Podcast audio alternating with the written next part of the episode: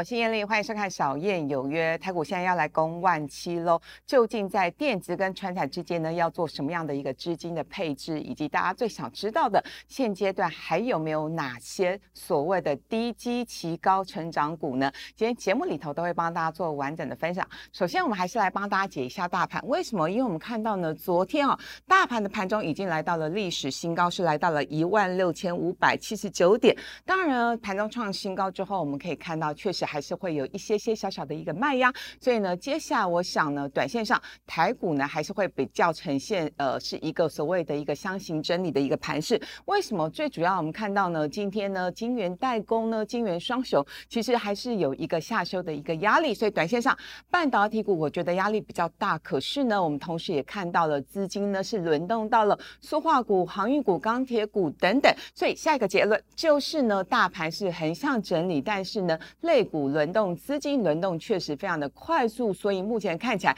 大盘是蛮朝向一个正面来发展。那同时呢，我们也回归到所谓的一个泡沫化的议题。为什么？因为呢，其实呢，从去年年底到现在，很多人都在讨论说台股到底有没有泡沫化。现在就连金管会的主委都出来说了，台股没有泡沫化。为什么？因为我们基本面真的很好。前几天我们看到了主计处已经上调了我们台湾的今年 GDP 的一个年增率，是上调到四。点六七，重点是已经创了七年来的新高。我觉得比较可怕的数字是在于，其去年第四季的 GDP 已经来到五帕之多了。而且大家可以进一步去思考，GDP 的组成分子呢，包括出口，出口，哎，我们很强嘛。内需以前大家都觉得台湾内需很弱，可这波不一样，因为有钱人都留在台湾尽情消费，吃把费买精品。那更不要说呢，外商还是积极来台湾投资一些相关的一个产业。所以呢，其实今年已经有学者大胆预言台。湾今年的 GDP 是坐四望五，台股冲完期，究竟我们的选股主轴要放在哪里呢？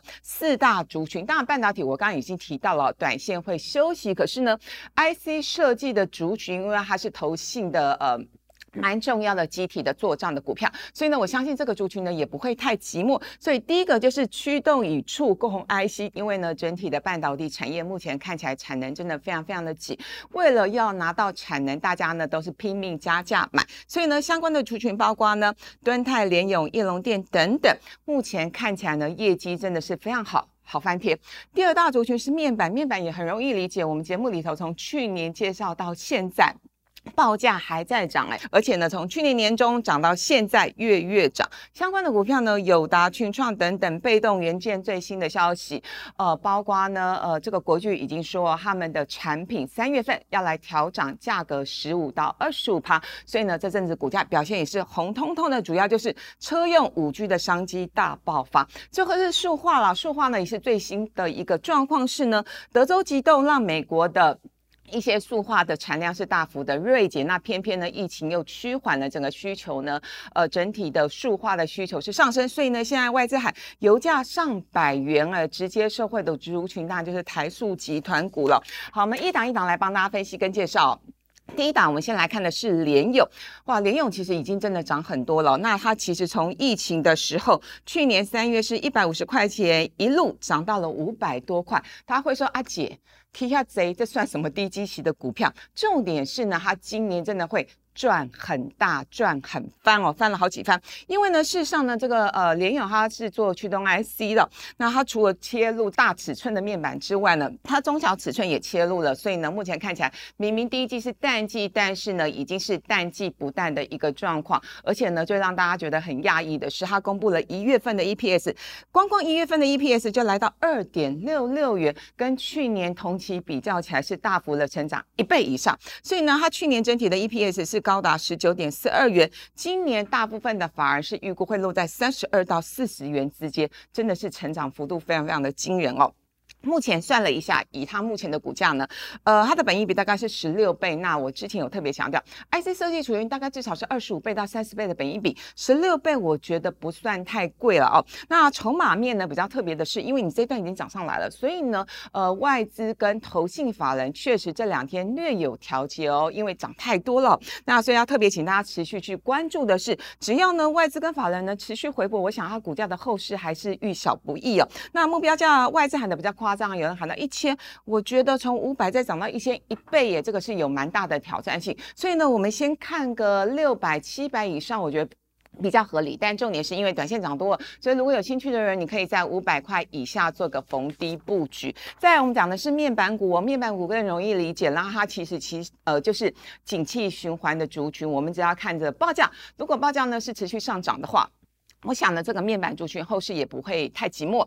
那最新的报价，不管是五十五寸的电视、二十七寸的监视器等等，全部都在涨。尤其是大尺寸的面板涨得更夸张。以六十五寸的大尺寸面板来说，从去年的七八月到现在，涨幅将近一倍耶。那五十五寸的面板呢？呃。最新的报价跟上旬，就是二月份的上旬比较起来，也涨了五点六趴之多，所以呢，面板股的股价表现也蛮强劲的。那比较特别的是，那呃，法人预估呢，今年啊，不管是友达跟群创它的获利都有成长哦，大概是在一点六七跟一点二二之间。那啊，我其实，在节目里头曾经跟大家分享过，就是呢，我们看待面板股或者是景气循环股的话呢，我们要用的是股价净值比来衡量它的股价的合理性，而不是用本益比哦。那呃，这两档它的净值呢，法人预估有达大概是十八点二，群创大概是二十三点四。换句话说，它现在的股价净值比分别是来到零点九九跟零点七之间，这有什么意义？如果是理财新鲜的，你一定听不懂。我们要看的是它对照历史最高的股价净值比。分别是一点一倍跟零点七倍，换句话说呢，股价还有上涨的空间跟趋势，而且特别值得一提的时候，当你大盘的位置垫高之后呢，股价净值比有可能进一步来垫高，所以为什么呢？面板的双火，我个人觉得其实呢，长线还是不寂寞。被动元件很容易理解，为什么？因为呢。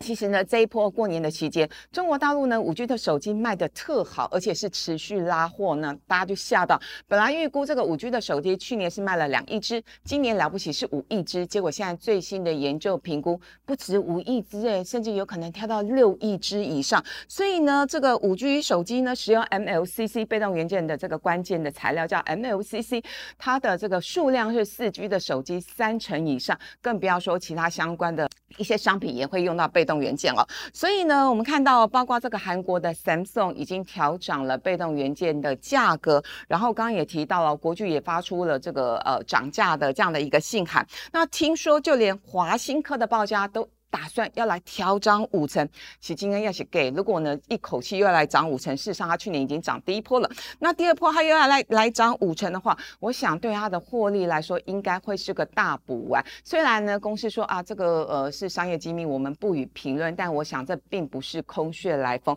只是涨多涨少的问题。那就它的一个财务面来看的话呢，去年的 EPS 大概是十三到十四块钱之间，那今年的 EPS 大概是有机会挑战十五块钱。所以呢，这种呃被动元件的股票，我们就要用本一比来衡量它到底是贵还是便宜，以及呢，到底现在进。适不适合还来进场？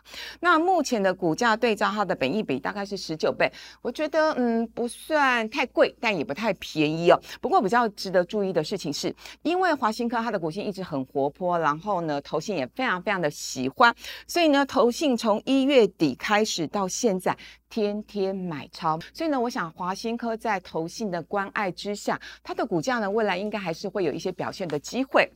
可是听到这，大家会说，哇，这个华新科股价好贵哦，国呃，国巨更贵，六百多块，是不是有稍微便宜一点的被动元件的概念股可以做一些布局呢？哎，有一档哦，真的是帮大家找到基期超低的，叫做奇力新。为什么？大家可以发现，其实奇呃奇力新呢，去年的股价呢，其实呢是有一波的下跌，下跌的幅度大概是三成，主要是因为它第四季的获利是不如预期。可是呢，反正这个股价是领先基本面在做反应的，所以这一波的下。跌，我个人认为呢，反而是打出了一个底部的迹象哦。为什么？因为呢，最近的基本面已经有好转的情况哦。包括呢，它在车用的部分，包括它在手机的部分，它的订单都陆陆陆续续的回笼。那目前呢，它的产能的利用率呢，大概已经是来到九十几帕。换句话说呢，它其实也是蛮吃紧的一个状况哦。那就它的财报来看呢，去年的 EPS 大概是六块多，那今年呢有机会挑战七到八块钱之间，本一比目前只有十四倍我们刚刚提到这个十四倍，跟前面的华新科比较起来，它稍微便宜一点点哦。那最特别的是呢，外资没买。投信没买，只有自营商小买，因为呢，股价其实这么多啦，那大家会担心是不是会再往下跌啊？是不是它的有所谓的转机的题材出现了呢？所以呢，我觉得比较有意思的是说，一旦呢国巨跟华兴科涨上去，就会出出现所谓的比价效应，大家就会发现，哎，齐力新算便宜喽，这个时候反而是可以做一些布局的好时机哦。当然，法人呢现在目标价是喊一百一到一百二十五之间这样的一个目标价，就给大家当做参考。最后呢，我们再来看的一档是台塑集团的股票。台塑集团的股票，它跟两个因素息息相关。第一个当然是油价，油价我们刚刚提到，油价呢现在的报价是一桶六几美元。那因为呢这个疫情稍有舒缓，而且呢现在世界各国纷纷在在打疫苗了，所以呢我想全球景气是呈现比较正面发展的态势。那所以呢现在已经有外资法人，特别是高盛，他们呢认为油价有机会回到一桶一百美元。那我个人认为呢，你短线看的这么快，其实。呢，长线的事情我们不知道，但是油价确实有机会是站回七十块美元哦。那再加上呢，油国组织现在还没有在积极大幅的扩产，所以。油价一样遇少不易。那另外一个触媒，就是因为呢，德州发生了冰风暴。那问题是呢，德州有非常非常多的塑化厂在那边。那因为冰风暴啊，所以就让这些塑化厂的产能受到大幅度的影响。透过这个图卡，大家可以仔细看到，哪一个原物料影响到最深呢？最严重的就是乙烯，因为呢，乙烯呢在德州的产量占全美是高达九十六趴，丙烯也有九十一趴。所以呢，我们要去思考的是，那台湾有哪一家厂商它生产乙烯生产最多的答案出来了，bingo 就是台塑，因为台塑呢，它在全世界呢就是乙烯的龙头的厂商。那刚刚提到呢，一方面呢产能是减少，可是另外一方面的需求又增加，所以呢报价就是直直往上走喽。那台塑针对客户呢，三月份的报价是调涨的每公吨是二十美元，可是可怕的是还是被。被抢光了，被客户订光了哈，所以它确实是有短线上面的一个题材。那我觉得它的获利成长性也不错，因为呢，它的去年 EPS 是三块多，今年有机会。翻一倍哈，就是呢，今年的 EPS 有机会来挑战六块钱。那一样，台塑集团的股票跟我们刚刚提到的这个呃面板股一样，它都算是原物料的概念股，所以我们要用的是股价净值比来思考它股价的合理性。目前大概是一点八五倍，但是呢，以目前油价趋势往上的一个情况，我个人非常愿意给它两倍的股价净值比，也就是呢，目标价有机会来到一百到一百二十块钱以上。所以呢，我个人认为，其实呢，呃。呃，台塑集团它的股性算是比较牛皮，可是呢，在目前资金轮动的一个情况之下，我想它还是会有一些获利成长的一个空间呢。那特别是呢，筹码面，外资连续四天买超了一万多张啊，目前看起来今天还是会有持续买超的一个情况。好，那今天介绍的这些股票，有些呢，我想短线比较强，那有些呢，要等拉回再做一些布局，还是请大家呢衡量自己的风险程度，做一些布局喽。节目就进行到这边，祝福大家平安健康。开启小铃铛，订阅品观点，小燕有约的 Podcast 也上线喽。